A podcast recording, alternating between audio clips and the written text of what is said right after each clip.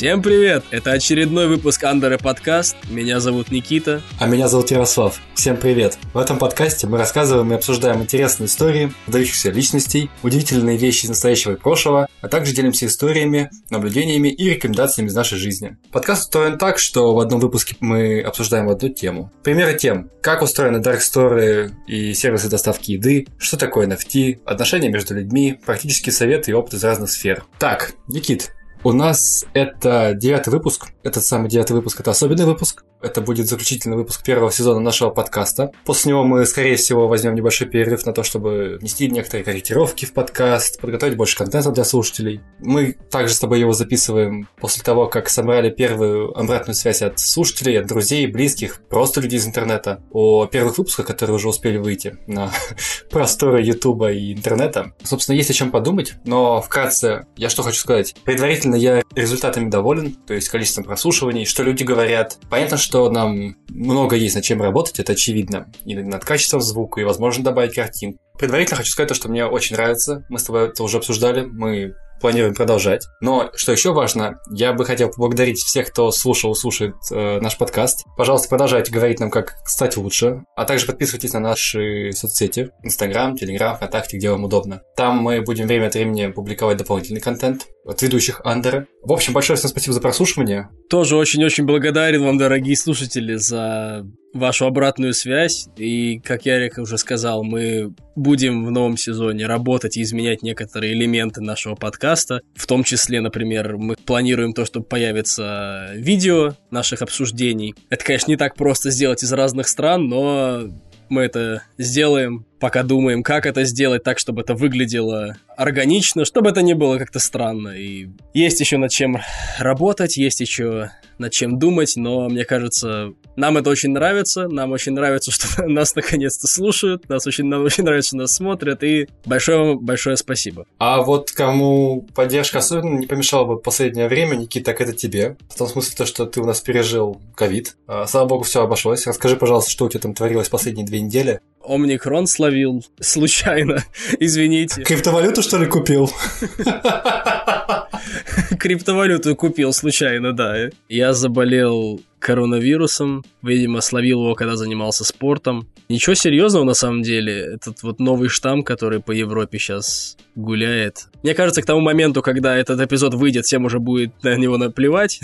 Этот штамм уже будет не так э, релевантен. Два месяца назад, от того момента, когда вы будете слушать этот эпизод, я только вышел из карантина. На самом деле нечего рассказывать. Карантин — это отстой. Что меня удивило, отсутствие какого-то контроля, что ли. Ну, мне один раз позвонили, то есть я сделал тест, ПЦР. Он пришел мне положительный, сам повносил в разные приложения, чтобы оповестить людей, которые там рядом со мной находились или знакомые мои. И мне позвонили через два дня после этого, спросили меня, а когда у вас начались симптомы? За два дня до ПЦР. Вот я взял ПЦР, спустя два дня после того, как у меня начались небольшие симптомы. Говорит, а, ну тогда будем отсчитывать время карантина вот с того числа, когда у вас симптомы начались. А если бы я искал, что они начались неделю назад, и главное, никто тебя не контролирует вообще, по-честному никуда не ходил, это было тяжело, это было неприятно постоянно дома сидеть, когда все живут нормальной жизнью, но никто не контролирует. Фраза «я по-честному никуда не ходил» это как, знаешь, в прятки с тобой играем с государством.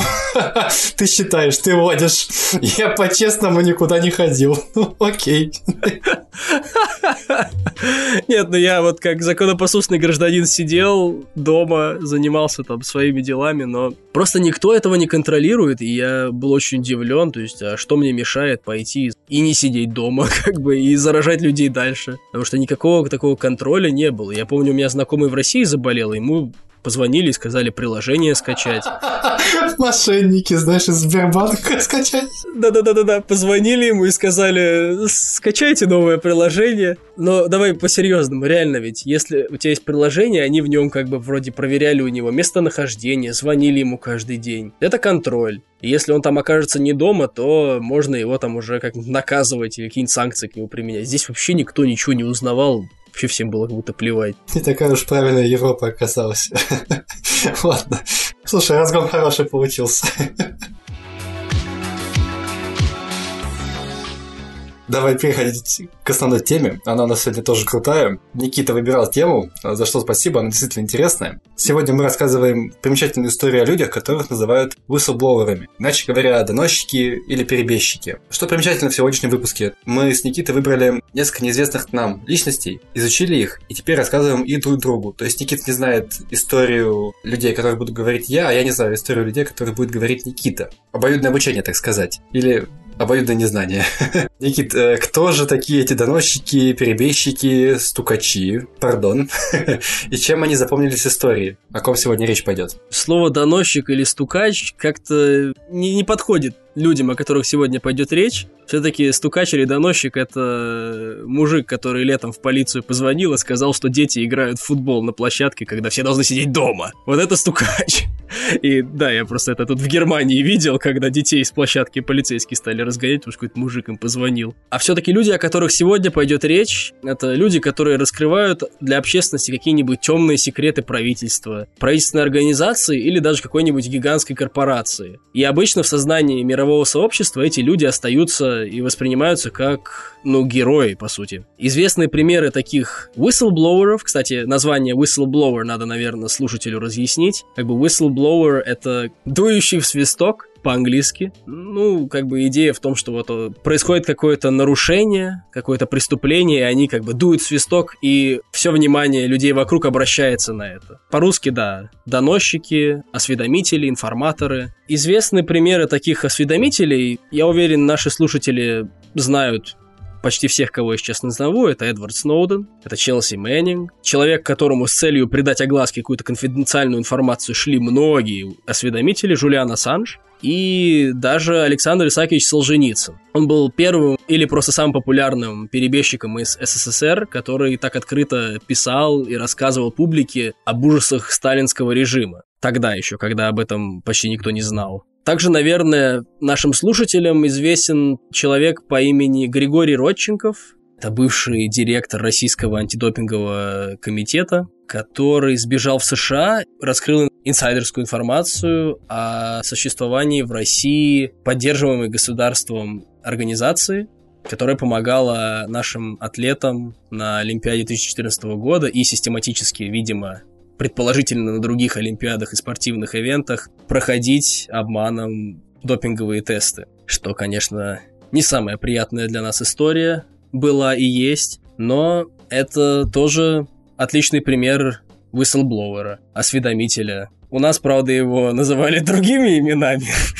Слушайте, особенно те, кто помнит этого человека, все все понимают. Ну что ж, а, прежде чем перейдем к конкретным историям, которые ты и я подготовили, я хочу рассказать о такой некой общей схеме доносов или вот сообщения такого рода, да, секретных сведений, по которой шли и могут пойти люди в Соединенных Штатах Америки. Эти схемы отличаются между собой по последствиям для доносчиков и, собственно, методом доносительства. Сейчас, наверное, ты, слушатели, такие, так, а почему речь только про Америку, я, а другие страны? Ну, тут суть такая, что доносчики были в других странах, конечно же. Мы о них еще расскажем в этом выпуске. Но больше всего доносчиков, так уж сложилось, было из Соединенных Штатов Америки. Вы легко найдете информацию об этом в интернете. Возможно, в некоторых других странах схемы схожие, кстати. Итак, по поводу схемы. Условно, будущий доносчик из Соединенных Штатов Америки может, первое, пойти напрямую сразу в масс-медиа, например, в прессу со своими материалами, которые изначально засекречены. Так, например, было с раскрытием реального положения вещей во Вьетнаме. Это вообще отдельная тема для подкаста, но мы сейчас кратко пробежимся. Минус такого подхода, минус того, что ты сразу идешь с секретными материалами в прессу, он заключается в том, что это абсолютно нелегально, ведь э, доносчик раскрывает конфиденциальность информации, и его могут обвинить в шпионаже. И тогда доносчик становится как бы мишенью, и его могут посадить надолго, и такие случаи были, либо ему придется покинуть страну.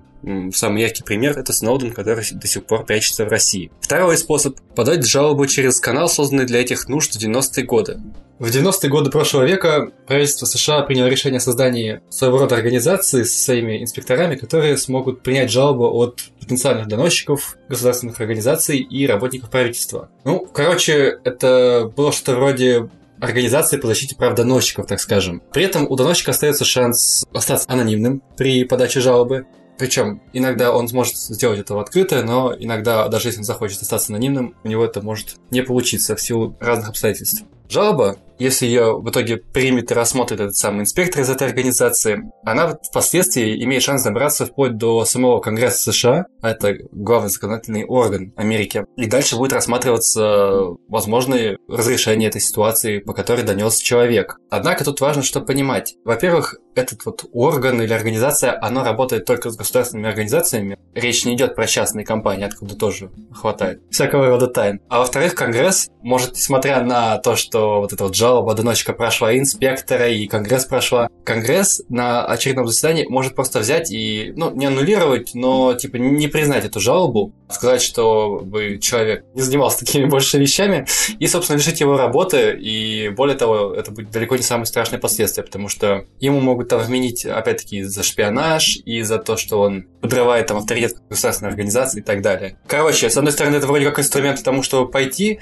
и донести, с другой стороны, сам Конгресс или сами инспектора могут завернуть твою жалобу. В итоге ты останешься ни с чем, только еще и с плохой репутацией на своем рынке среди своих в сфере работы. Ну и третья опция всей этой большой схемы, это, естественно, ничего не делать, молчать в тряпочку, так сказать, и становиться доносчиком. Вот такая незамысловатая схема. Вы можете напрямую пойти в масс-медиа, но тогда это будет напрямую нарушение закона в большинстве случаев. Пойти через вот этот специальный канал, организацию, которая создана для того, чтобы принимать жалобы от э, потенциальных стукачей. Вот. Или ничего не делать. Ярик, ты правильно привел первый пример Эдварда Сноудена, который напрямую пошел и рассказал журналистам о том, что происходит в NSA, National Security Agency, Национальная организация безопасности Америки. Но также очень интересный пример, вы, наверное, помните скандал Facebook и компании Cambridge Analytics, когда всплыла информация о том, что корпорация Facebook продает, можно сказать, данные своих пользователей компании Cambridge Analytics. Там прямой транзакции как-то, по-моему, не нашли, но, знаешь, вот информация Cambridge Analytics в их программах оказалась,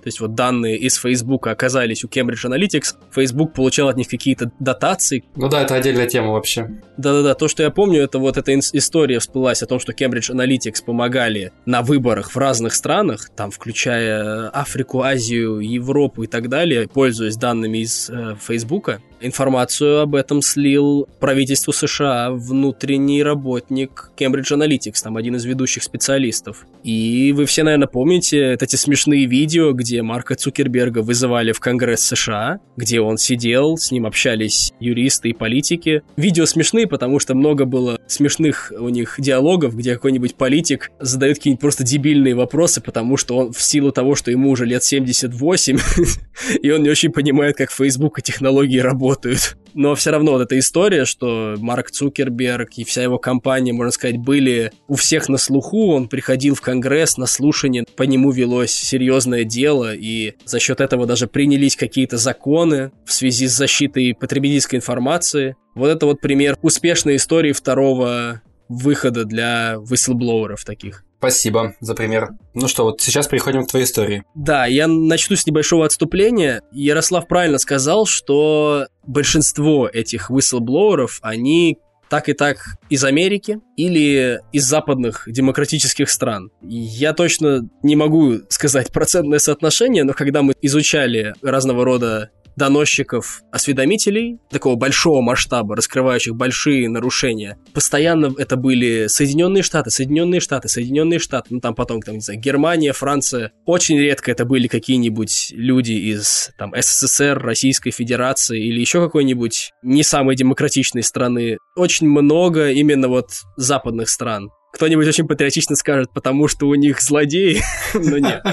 Потому что там все стучат друг на друга. Да-да-да. Но мне кажется, это, знаешь, это скорее зависит, ну, это мое личное мнение, мне кажется, скорее зависит от уровня транспарентности, прозрачности судебной системы и ее независимости от правительства. Поэтому, мне кажется, там люди заниматься этим боятся меньше, чем, например, в какой-нибудь Китае. Как мне кажется, во всех таких ситуациях, будь то истории про СССР, Россию или США, даже хоть там их и много, мы никогда не узнаем всей правды. Тоже важно держать в уме. То есть, ну да, мы видим многое, или даже иногда очень многое, но так или иначе всей правды ты не узнаешь, что там на самом деле происходило, почему те или иные люди пошли докладывать, или почему они решили это сделать сейчас, а не раньше или потом, позже. Может быть, у них какие-то были договоренности и так далее. Я продолжу сейчас, но вот то, что ты сказал, имеет правду быть, но одновременно, знаешь, я замечал, что вот изучая истории, даже вот того, о ком я сейчас вам буду рассказывать, разных осведомителей, или как у нас в России их называли именно перебежчиками, или даже там предателями, засланными казачками и так далее, вот у нас это имеет какую-то, знаешь, предательскую коннотацию. То есть каждый человек, которого, например, после развала Советского Союза называют борцом за справедливость, борцом за свободу, там, я не знаю, борцом за права, его в Советском Союзе называли типа каким-нибудь аморалом, предателем,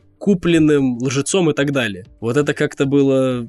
Мало кто там особо, видимо, из населения хотел верить в то, что кто-то реально увидел какую-то несправедливость и пошел об этом, рискуя своей жизнью, рассказывать. Вот у нас, я заметил, когда такое происходит, всегда об этом говорят, да, ему, наверное, заплатили, да, он там просто жить хочет в Америке, поэтому вот про этого вот Родченкова так рассказывали. А, ну да ладно. Как я отметил, большинство этих осведомителей, whistleblowerов занимались этим в Америке. Также очень часто можно заметить, что служили они или работали какой-нибудь правительственной организации типа ЦРУ, United States Army, то есть в их армии NSA, National Security Association, или, может, я неправильно называю эту аббревиатуру, расшифровываю. Также очень много из этих whistleblowerов работало в энергетической сфере, вот реально очень много. Постоянно какие-то раскрытия истории о том, что какая-то корпорация, чаще всего энергетическая, занимается там загрязнением рек тут, там. То есть вот эти вот истории. Но даже при том, что большинство этих whistleblowerов из Америки или из другой западной страны, у нас своих тоже хватает. Двух известных я вам уже назвал, но про Григория Рочингова очень много говорили в СМИ и относительно недавно.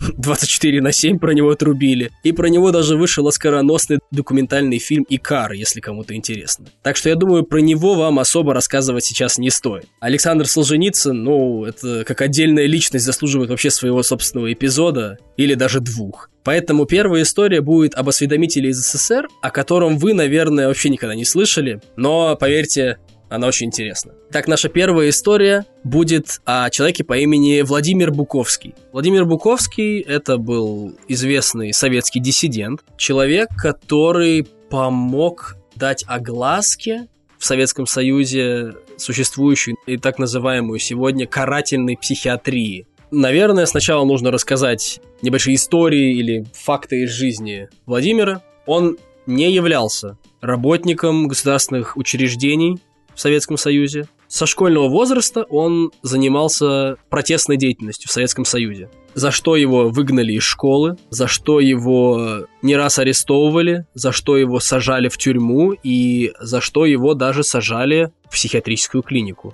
Это очень важно для коннотации в контексте этой истории, потому что как раз-таки, будучи на лечении, так сказать, в психиатрических клиниках, Буковский для себя разузнал, что на самом деле это является аппарат давления правительства. То есть вот, Ярик, мы сейчас пройдемся по всему по порядку, но чтобы ты понимал, в Советском Союзе существовала реально схема правительственная такая, по которой они могли каких-то оппозиционеров, диссидентов, и тогда их называли диссидентами, без суда и следствия упечь в психиатрическую клинику. И это даже было более желательно, так сказать, в некоторых случаях, потому что если арестовать человека за его политическую деятельность и начать вести над ним суд, суд все-таки длится какое-то время, общественность обратит на это внимание, может произойти некий диссонанс. Поэтому правительству было легче арестовать человека, дать его под надзор психиатрического врача под подозрением на то, что у него не все в порядке в голове. Врач под давлением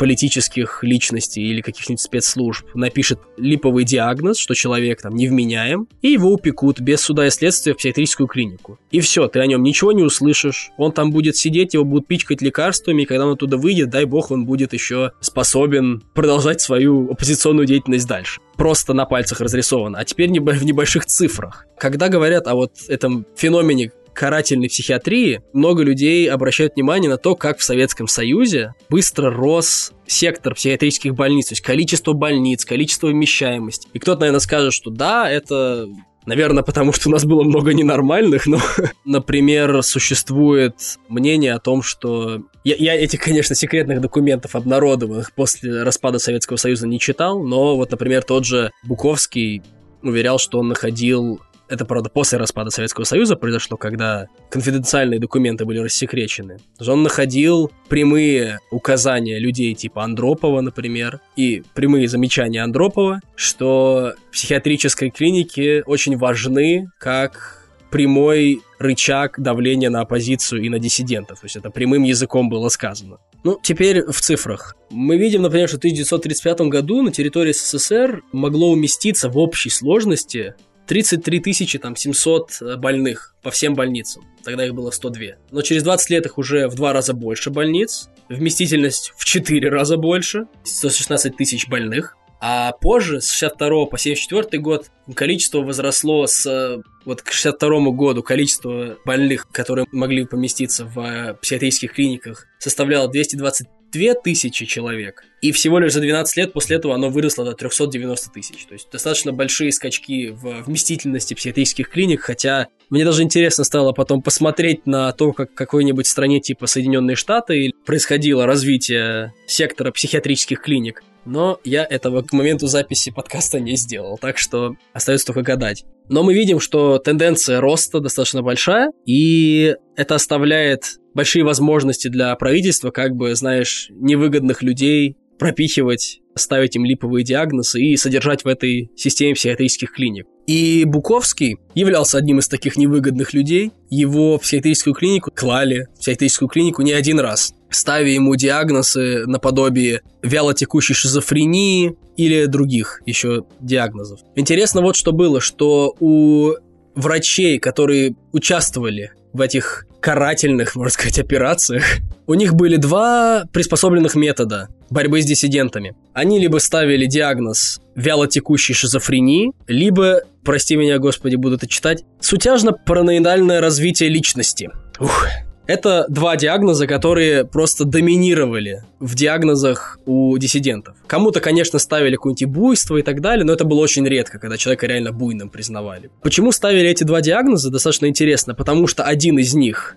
в медицинских работах имеет очень расширенные диагностические критерии. То есть там реально можно приписать что угодно. У человека, не знаю, в поведении такие тенденции, это вялотекущая шизофрения. Это реально позволяло применять этот диагноз к людям с наиболее свободным образом. Да, то есть притягивать было проще к самым разным случаям. И не нужно было там копаться в деталях. Да-да, но это при этом все равно шизофрения, ее надо лечить, им нужно ставить таблетки, а ты сам, наверное, представляешь Нет, я, к счастью, не представляю, слава богу, но... Ты смотрел кино, Ярик, давай, ты знаешь, что там дают. А я играл в Outlast. И второй диагноз назывался сутяжно-параноидальное развитие личности, неважно. Правильно выговаривать это не имеет смысла. У которого было достаточно интересное медицинское описание. Это описывалось психиатрами как параноидальное развитие, впоследствии чего у пациента формируется стройная система бреда. У него сначала появляется доминирующая идея, которая потом перерастает в какую-то сверхценную мысль, то есть человек постоянно на ней зациклен, и, наконец, перерастает в бред. То есть человек бредит какой-то мыслью, каким-то предметом, какой-то идеей. Понимаешь, к чему это все клонится? Люди занимались диссидентством, оппозиционной деятельностью, а им привязывали, что вот они хотят, не знаю, там, демократизации, я не знаю, чего они еще хотят. Это все потому, что он с ума сходит. Вот он зациклился на этом, он сходит с ума. Он реально с ума сходит, я врач, я вставлю подпись, я ставлю печать, он сходит с ума. Надо его убрать. Есть такой фильм 96 -го года, кажется, называется «Теория заговора» с Мелом Гибсоном и Джулией Робертс. Вот там, вот то, что ты рассказываешь один в один, только в США, мужик разгадал реальную теорию заговора, и ему начали ставить такие диагнозы, и в итоге там начинается экшен. Вообще, то, что ты рассказываешь, это, конечно, безумно интересно, в смысле того, что такая целая система построена из того, как чуть ли не убедить позиционера в том, что он сумасшедший, во всяком случае убедить общество точно, ну и надолго его закрыть, так еще и пролечить так, что от него, ну, в смысле, от его разума немного чего останется. Знаешь, что смешно? Мне кажется, когда начинаешь интересоваться и углубляться в реально раскрытые темы вот whistleбловеров, ты не так далеко ходишь от э, сумасшедших теорий заговора. Просто когда они не являются официальными, ты думаешь, что за бред? Ну, тебе представьте, тебе в Советском Союзе сказали, что а вот люди против власти, их упекают в психушку и там пичкают таблетками. Ты сказал, ну что за бред? А потом оказывается, что это правда. Я терпеть не могу теории заговора, пока некоторые из них не доказываются, и ты такой, ну, ладно, это такое было маленькое отступление. Ну, в общем, вернемся к Буковскому. Он в психиатрических клиниках сидел чуть ли не два раза. Его сажали в тюрьму, его отсылали в ссылку. За ним велось наблюдение, за ним даже велось демонстративное наблюдение, то есть ему давали понять, что за ним следят, что он очень серьезный, вызывает э, у власти опасения. И в 1971 году каким-то образом, не узнавал, как ему достались эти документы, но он получил от врача из этой системы, видимо, неравнодушного человека, получил около 150 страниц врачебных заключений по шести разным пациентам, которых, как полагал он и как полагали некоторые его соратники, держали в психиатрических клиниках абсолютно по политической причине. 150 страниц диагнозов по этим пациентам, он в 1971 году нашел способ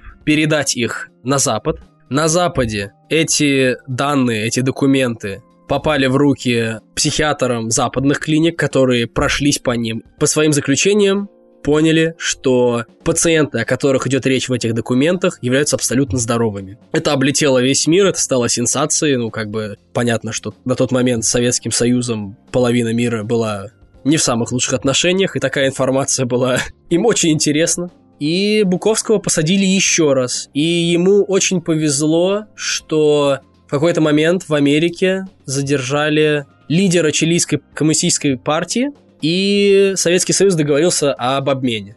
Они хотели от Запада получить вот этого лидера чилийской партии коммунистической, обижались выпустить Буковского на свободу и передать его на Запад вместе с его семьей. Таким образом, он смог эмигрировать в Европу, зажил в Англии, по-моему, даже закончил университет, и с того момента занимался постоянно ну, антисоветской агитацией помогал связываться с журналистами и так далее, и так далее. И в 90-х, когда все распалось, его сам Ельцин, можно сказать, вызвал в страну. У него есть очень интересное интервью с э, Гордоном. Он э, имел доступ к обнародованным документам ЦК КПСС в 90-х, потому что они были обязаны эти документы обнародовать, и даже к некоторым документам КГБ. И вот занимался их публикацией, ну, не знаю, не публикацией, но, в общем, он их читал, писал об этом книги и так далее. У него был к этому прямой доступ и доступ к тем, кто занимался обнародованием документов. В Советском Союзе у него, конечно, был статус сумасшедшего дурачка и предателя, и диссидента, а в России после распада Советского Союза он как бы свой истинный статус, можно сказать, обрел,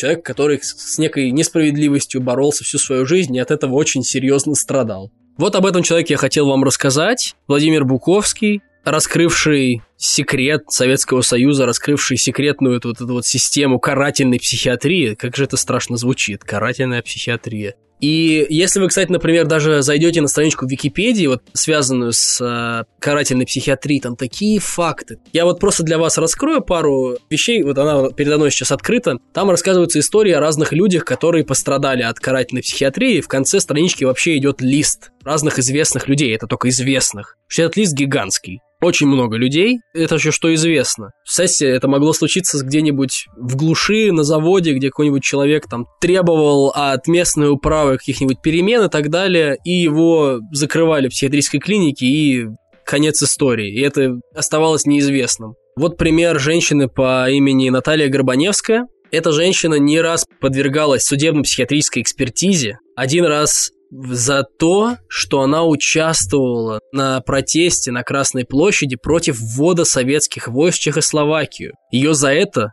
принудили к психиатрической клинике, то есть к лечению психиатрической клинике. И я вот просто вам читаю, что здесь написано. По заключению профессора Лунца, Цитата. «Не исключена возможность вяло протекающей шизофрении, должна быть признана невменяемой и помещена на принудительное лечение в психиатрическую больницу специального типа». То есть там даже создавались иногда психиатрические больницы специального типа, которые прикрывались тем, что это какая-нибудь продвинутая клиника, а на самом деле они как бы либо были для совсем каких-нибудь буйных, либо для политических. То есть не было клиник для политических диссидентов, но это были такие спецклиники, в которые трудно было попасть, из них нельзя было выбраться, и там как бы все происходило секретно. Два кубика коммунизма ему внутривенно. В общем, это то, о чем я хотел вам рассказать. Владимир Буковский, карательная психиатрия. Вы можете об этом почитать, это все в открытом доступе, уже давно обнародовано, запечатлено, посмотреть документальные фильмы и послушать реальные истории людей, которые пострадали от этой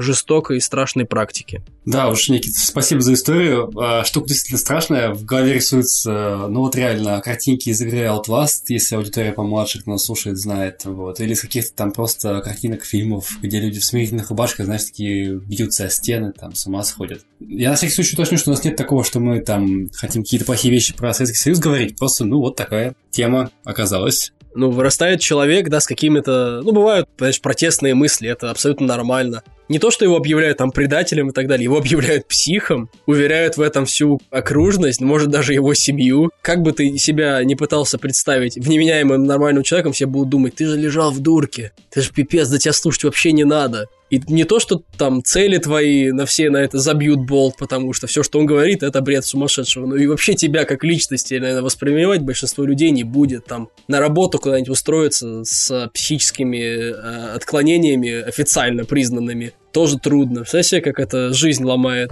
Ну, это жестко, это не просто там, типа, ты вышел из дурки все, у тебя дальше потом все, ни карьера, ни семьи, возможно, ничего. Давай я перейду к своей истории, которую подготовил. У меня вообще а, вышла такая ситуация, что я начал готовиться к одной истории, и по ходу подготовки, знаешь, там смотрел один материал, другой, и наткнулся на другую историю. То есть на историю другого доносчика, перебежчика. Мне они обе зацепили. В итоге я буду рассказывать про ту, которую мы с тобой так мельком обсудили. Это про вот тот негуманный эксперимент в США. Но я все же решил кратко очень дать небольшой обзор на вторую историю, которая мне понравилась. Может быть, кто-то из слушателей захочет загуглить, там, самостоятельно ее изучить. Коротко про вот эту вот историю, которая меня заинтересовала. О чем она? Она называется «Бизнес-заговор» или «Путь от Уолл-стрит». Произошла она в 30-е годы прошлого века в США, когда у власти находился президент Франклин Рузвельт. Итак, почему это важно и так далее. Этот президент был негативно воспринят э, верхушкой топовых бизнесменов того времени, потому что действия президента и действия власти тогда были очень сильно направлены на то, чтобы, знаешь, как поддержать э, безработных людей, делать дополнительные социальные выплаты и всякое такое. Это как бы хорошо. Понятно также, почему это вызывало недовольство у бизнесменов того времени. Такая политика означала то, что кому-то на их рабочие места будут э, посаживать людей неквалифицированных и просить их их трудоустроить. Где-то поднимались налоговые сборы. В купе это все очень не устраивало вот, э, ту самую верхушку. Ну, не олигархов, естественно, нет, но, в общем, топовых бизнесменов того времени. Людей, которые там отвечали за самые крупные предприятия по машиностроению и прочему. Вот собрались однажды эти самые топы, так скажем, да, бизнесмены, и в 30-е годы прошлого века они придумали такую историю, что им следует как-то пообщаться с разными слоями населения, включая ветеранов и там прочих обездоленных, и подговорить их на некий бунт против президента и в итоге сместить президента. Там даже были замашки, Ники, знаешь, с чем? Это же было до Второй мировой войны. Там даже были замашки с тем, чтобы в итоге поставить к власти человека, который придерживался бы более правых взглядов. Сильно более правых взглядов. В один момент они решили, что было бы неплохо поработать также с ветеранами, потому что те тоже не то, что были сильно бездольны, но им было на что пожаловаться на власть. И для этого вот эта вот верхушка отправилась к такому мужику, как Смедли Батлер. Что это такое за Смедли Батлер? Как, как, как? Смедли Батли? Смедли Батлер. Человека зовут Смедли Батлер. К нему отправились э, вот те богатеи, назовем их так, да, бизнесмены, чтобы попросить его пообщаться с ветеранами, подначить их, поучаствовать в бунте, ну, знаешь, как вот вызвать какие-то волнения. Почему к нему, почему к этому Батлеру и кто это такой? Смедли Батлер пользуется популярностью у вояк того времени ветеранов, потому что он, во-первых, сам прошел войну, он был честен, и он действительно умел общаться с э, вот, ветеранами и вообще с э, такого рода своим населением, да, военными, бывшими военными. Однако, несмотря на то, что и самому Смедли Батлеру, вот если судить по источникам, которые есть, и ветеранам, естественно, было на что пожаловаться, им тоже нужна была поддержка. Ну, скажем так, им бы точно нашлось э, чем быть недовольными в то время. Смедли Батлер послушал этих ребят и решил вместо того, чтобы пойти подначивать ветеранов, он раскрыл этот заговор против э, президента и, значит, сообщил об этом правительству, выступил с речью, рассказал, кто, что, как, когда планировал, вот кого подначивать против президента. Важно понимать, что, несмотря на то, что Смедли это все раскрыл, никого не стали наказывать, потому что по факту не случилось ни одного путча и никаких выступлений организовать вот эта верхушка не смогла. Но, правда ради, может быть, это случилось потому, что Смедли Батлер перехватил инициативу и не позволил этой самой верхушке начать какие-то волнения. Очень краткий пересказ. Я крайне рекомендую загуглить Смедли Батлера и бизнес-путь бизнес-плат на английском. Очень интересная история там вышла с тем, во-первых, кто такой Смедли Батлер, больше про его историю, больше про то, какие люди вот в этой верхушке были, которые хотели сместить президента, кого они хотели поставить, и вообще, как весь процесс прошел. Реально прикольная история, учитывая, что, да, смешно это все вспоминать, когда ты помнишь, что в начале прошлого года случилось 100, по-моему, января, их там тоже один богатый человек людей, так сказать, смотивировал пойти на Капитолий. Знаешь, честно говоря, на тот момент я вот даже не знаю, смогли ли бы они реально встрепенуть президента, потому что мы же говорим про Фрэнклина Делана Рузвельта, президента, а это не случайно величайший президент там в их истории. Я читал их историю, вот даже книга была сжатая история Соединенных Штатов, но честно тебе скажу, читать сжатую историю Соединенных Штатов это пипец. Это одни политические выборы. Это просто постоянно выборы, выборы, выборы, выборы. Ну, в общем, это единственный президент, который настолько был крут. Он правил больше двух сроков. Это единственный президент, который каким-то образом смог править три срока. Ну, он третий не доправил, он умер. То есть он настолько большая личность. И, кстати, благодаря как раз своим социальным реформам, это известный факт, что у магнатов бизнес-магнатов, он там особо популярностью не пользовался. Мне вот в этой истории, знаешь, понравилось то, что этот Смедли Батлер, по сути, и сам был ветераном, и прекрасно знал о вот, невзгодах своих соратников, других ветеранов, он все равно остался э, верным э, правительству, президенту и прочее. То есть, с одной стороны, ну да, он же гражданин своей страны, возможно, патриот, он выслужил в армии, но, с другой стороны, мог бы к ним присоединиться, наверняка бы ему заплатили. Ну вот, я не знаю, это вроде такой мелкий пункт, но вот он мне так понравился, думаю, вот мужик все равно, вопреки тому, то, что ему было наверняка на что жаловаться, все равно решил остаться на своем. Он не потерял честь и вот пошел, донес на них. Ну, донес здесь даже слово не подходит. Ну, раскрыл заговор, скажем так. Пусть и тот, который так и не увенчался ни в каком виде, ни успехом, ничем. Ну, а теперь давай к основной истории, ту, про которую ты немножко в курсе. Это тот самый негуманный эксперимент, который имел место быть в США с 1932 года по 1972 год. То есть было некое исследование, эксперимент, которое длилось 40 лет. Итак, исследование это называется «Исследование сифилиса в Тоскиге». Тоскиге такая местность США. В чем суть? Служба общественного здравоохранения Соединенных Штатов Америки проводила исследование сифилиса и имела целью исследовать все стадии заболевания этой болезнью. Исследование это проводилось на 600 агроработниках из числа бедного афроамериканского населения. Из этих 600 человек 400 были по-настоящему больны сифилисом, а 200 не были. Ну, то есть была такая контрольная группа из 200 человек. В общем, это общий водный. Дальше начинается жесть. Пойдем, ну, как мне кажется, по нарастающей. Первоначальная идея исследования заключалась в том, чтобы подобрать группу чернокожих людей, которые были больны сифилисом уже на протяжении от 6 до 9 месяцев, а затем наблюдать за разными стадиями развития болезни. Сначала заболевших изучали, просто наблюдали за ними в течение полугода. Потом начиналось якобы лечение этих самых больных. Почему якобы? Во-первых, потому что части этих извиняюсь, но уже по сути подопытных, дальше поймете почему. В общем, части больных давали пустышки, плацебо, а часть пытались лечить и экспериментировали на них, давая совсем слабоэффективные штуки. Например, там практиковалось лечение с помощью ртутных мазей. Это ну, натуральная мази с содержанием ртути, то есть достаточно токсичные штуки, которые еще и не показали эффективности в лечении сифилиса. Дальше больше, Никит. Афроамериканцев уверяли, организаторы да, исследования, что их лечат, им вводили эти вот самые плацебо, им запрещали посещать другие здравоохранительные организации. Даже была такая история, что когда началась Вторая мировая война, эти афроамериканцы, они же могли уйти на фронт. В общем, им запретили вообще каким-либо образом соприкасаться с армией и отправляться на фронт, потому что там бы у них появился доступ к другому альтернативному медицинскому осмотру и, возможно, даже доступ к э, имевшимся на тот момент э, продвинутым лекарствам от сифилиса в том числе. Но и это еще не все. Дальше там начнется больше. С одной стороны, окей, понятное исследование, все, но как они в итоге загнали 600 человек под это жуткое исследование? Значит, смотри, что они использовали. Чтобы вызвать у афроамериканцев больше доверия к исследованию, руководители поставили на место медсестры афроамериканку, которая, кстати, впоследствии стала одной из руководителей исследования вплоть до самого его окончания. Звали эту девушку Юнис Риверс.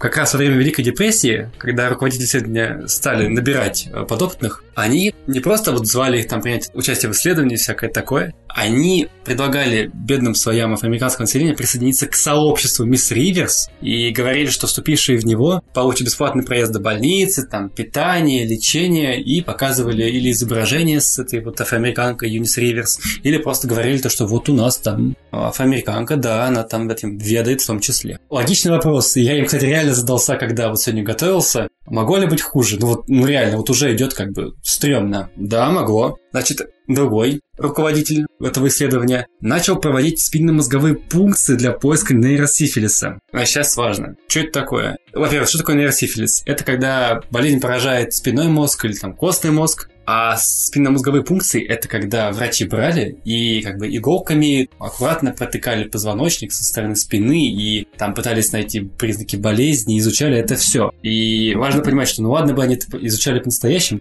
они вообще не лечили, они, по сути, ну реально мучили людей, давали им пустышки, и после вот таких операций, исследований на людях, ну, они продолжали держать как, мол, ну, это нужно для исследования, вы остаетесь, а вас якобы будут лечить. Подожди, Ярик, я не понял. Ты сказал, 600 человек набрали примерно. Всех этих людей оповестили о том, что у них сифилис, или кому-то вообще даже не сказали, что он у них есть? Да, момент такой то, что я нашел. Вот эти 200, они знали, то, что у них сифилиса нет, им говорили о том, то, что их наблюдают с точки зрения того, чтобы посмотреть различия между теми, кто болен. А вот из тех 400, кто болен, они знали об этом точно. Почему? Потому что набирали не просто больных сифилисом, да, то есть через анализы, а тех, кто уже находился на стадии болезни минимум полгода, а то и больше. То есть там уже начинали, знаешь, как а, внешние проявления откровенные. 400 точно знали, 200, вот если судить, то они имели представление о том, то, что они участвуют в таком-то исследовании, но при том, то, что они не больны. А те 400, еще раз повторюсь, они точно знали, и те другие знали, то, что они больны, потому что у них уже была, скажем так, запущенная стадия болезни. Свежезаболевших не набирали. Набирали тех, кто уже вот с ней как-то борется или просто переносит ее. То есть я правильно тебя понял, они реально брали людей, ну, там, заманивали людей на эти исследования, они брали людей, у которых был сифилис какой-то серьезной стадии, и уверяли их, что они их лечат, но при этом их не лечили вообще. Просто смотрели, что будет с ними происходить. Это реально так, да. Я очень уверенно говорю про вот тех 200, потому что, честно говоря, точно что-то не запомнил. Но если я много чего повыписывал, ты сам видел. Но да, вот те 200 были вот э, контрольной группой. Но все, что ты меня сейчас спросил, да, оно так и было. То есть набрали точно, стопроцентно больных, и не лечили. Но по-разному их, извиняюсь, тыкали, шмыкали, якобы лечили, но не лечили, используя плацебо, и лечили вот теми токсичными штуками. Более того, я к чему хотел продолжить. Как ты можешь знать, как слушатели могут знать, в середине прошлого года появляется такая штука, как пенициллин, и он в том числе использовался и стал стандартным методом для лечения. В середине прошлого века, ты хотел сказать. Да, да, извините, оговорился. В середине прошлого века 20 века появляется такая штука, как пенициллин, препарат, который стал в итоге стандартным лекарством для лечения сифилиса. Он появился, его начали использовать там в армии, не только в армии, просто среди гражданских. Его стали повсеместно использовать в 1947 году. Исследование на тот момент длится уже 15 лет. Но несмотря на это, вот эти вот несчастные подопытные не получили доступа к пенициллину, их продолжали лечить вот либо ничем, либо вот пустышками, либо вот теми токсичными веществами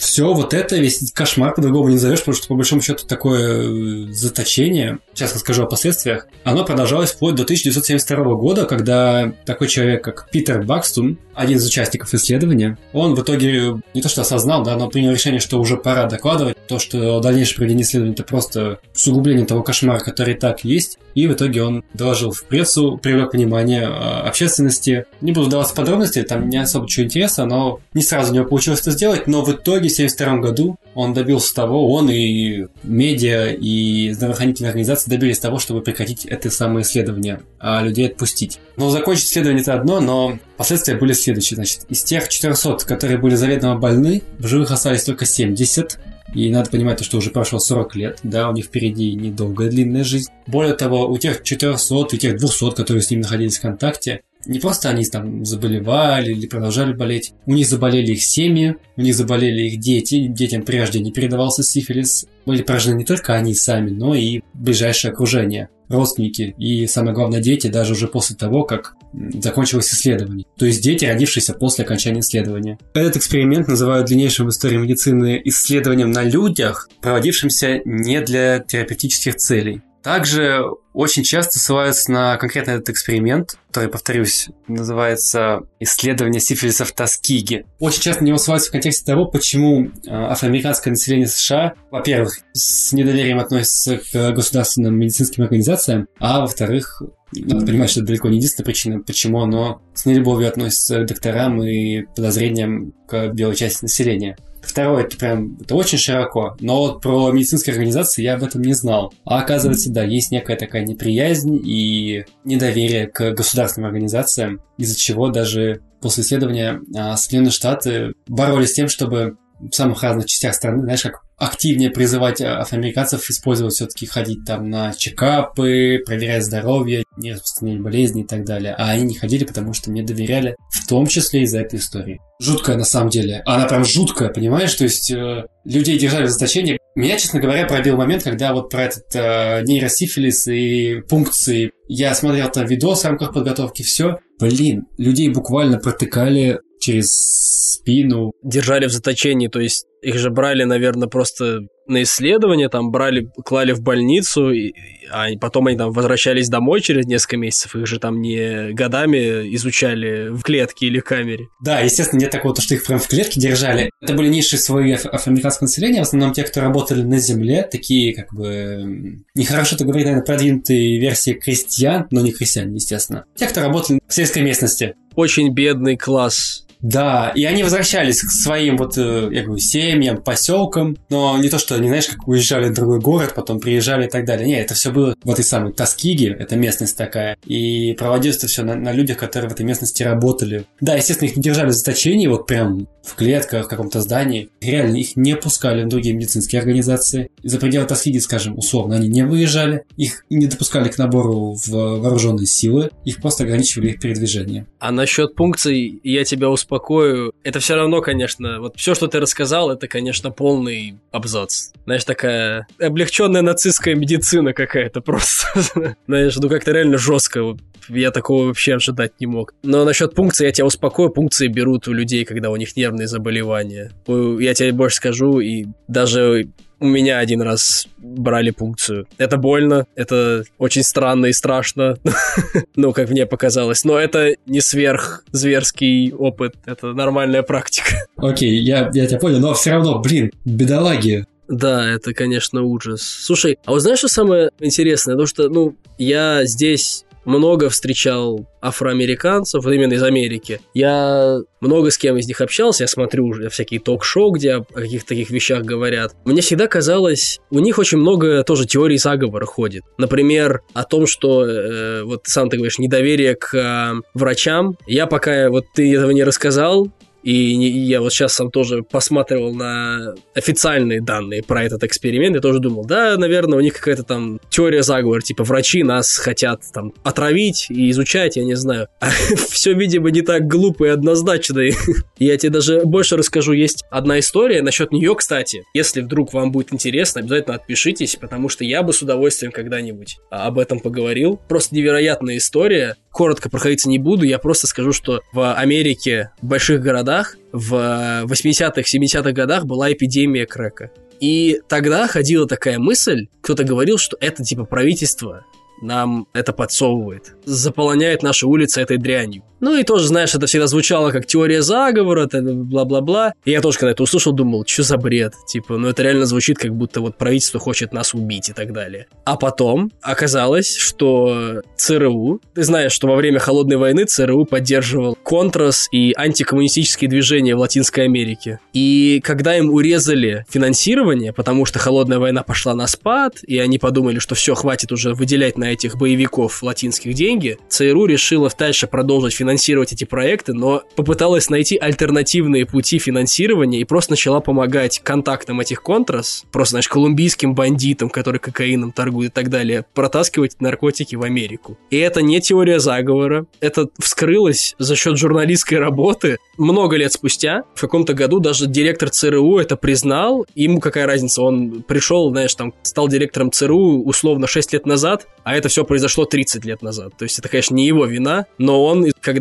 вот это вот все вскрылось, они там создали комиссию, изучали это, и он это не то что признал, он, да, комиссия сказала, что такое было, они реально помогали, иногда не косвенно, иногда напрямую помогали освобождать из-под э, ареста наркоторговцев, помогать им пересекать, помогать им выстраивать контакты и так далее. Они это абсолютно признали, и теперь это не, кажется такой теорией заговора. Но это так, коротко, и я тебе скажу так, я бы с огромным удовольствием в это бы погрузился, что история просто жесть. Э, знаешь, про что хочешь найти истории и про людей из каких-то спецслужб, спецопераций, разведки, вот такие тайные какие-то махинации, всякое такое. Вот туда хочется. Посмотрим, что найдем. Да, слушатели, вы, если хотите, вы можете предложить тему, собственно. Мне кажется, что, да, темы сегодня были из такого разряда, что вопрос слушателям, вы еще не спите или вы еще там, он отпадает. Ну, не знаю, мне было очень интересно. И мне, я очень надеюсь, что вам тоже было интересно это послушать. Да, спасибо, что послушали. Мы потихоньку закругляемся. Напоминаю, что это заключительный выпуск в первом сезоне нашего подкаста. Мы продолжим делать контент. Более того, есть дополнительный контент от нас э, в соцсетях. Возможно, будет и на подкаст-платформах. Но пока спасибо за прослушивание. Никит, спасибо тебе за истории. Мы с тобой свяжемся и услышимся на неделе. А с вами, дорогие слушатели, на связи. Пока-пока. Auf Wiedersehen.